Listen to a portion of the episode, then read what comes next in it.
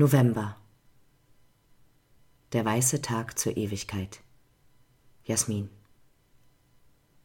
November, ein Morgen, die Welt ungesehen, gebettet im Nebel.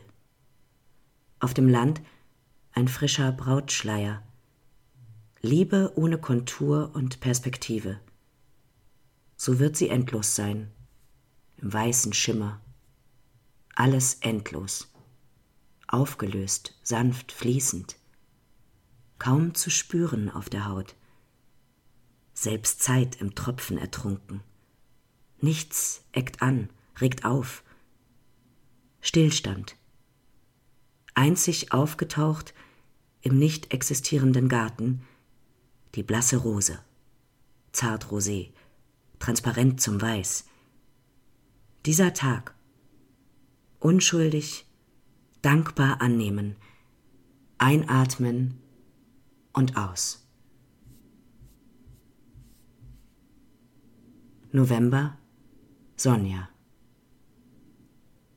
Nebel über dem See darüber ich, die Flügel weit meine Kreise ziehend. Kühle Tropfen im Federkleid perlen ab, verlieren sich im Dunst, wie von einem Teppich aus Klängen getragen. Hinterlasse ich Tröpfchenwirbel, ziehe meine Kreise, im Hier und Jetzt. Es regnete. Ines. Es regnete der Wind peitschte die Blätter über die längst herbstlich gewordenen Gehwege.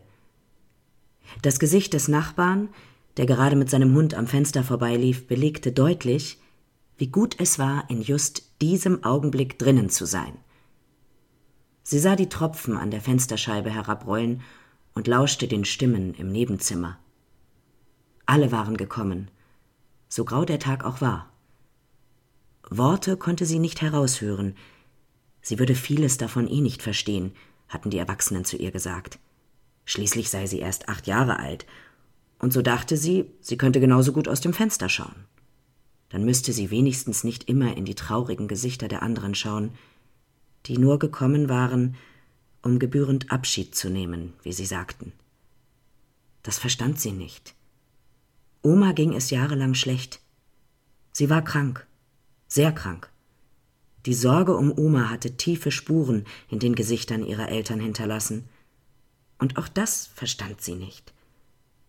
Auch wenn sie es wohl erkennen konnte. Schließlich war sie acht. Sie schaute aus dem Fenster. Der Nachbar war längst nicht mehr zu sehen. Im Radio sagte der Moderator gerade, dass morgen ein sonniger, nach langen Wochen des Regens sogar angenehm trockener Tag werden würde.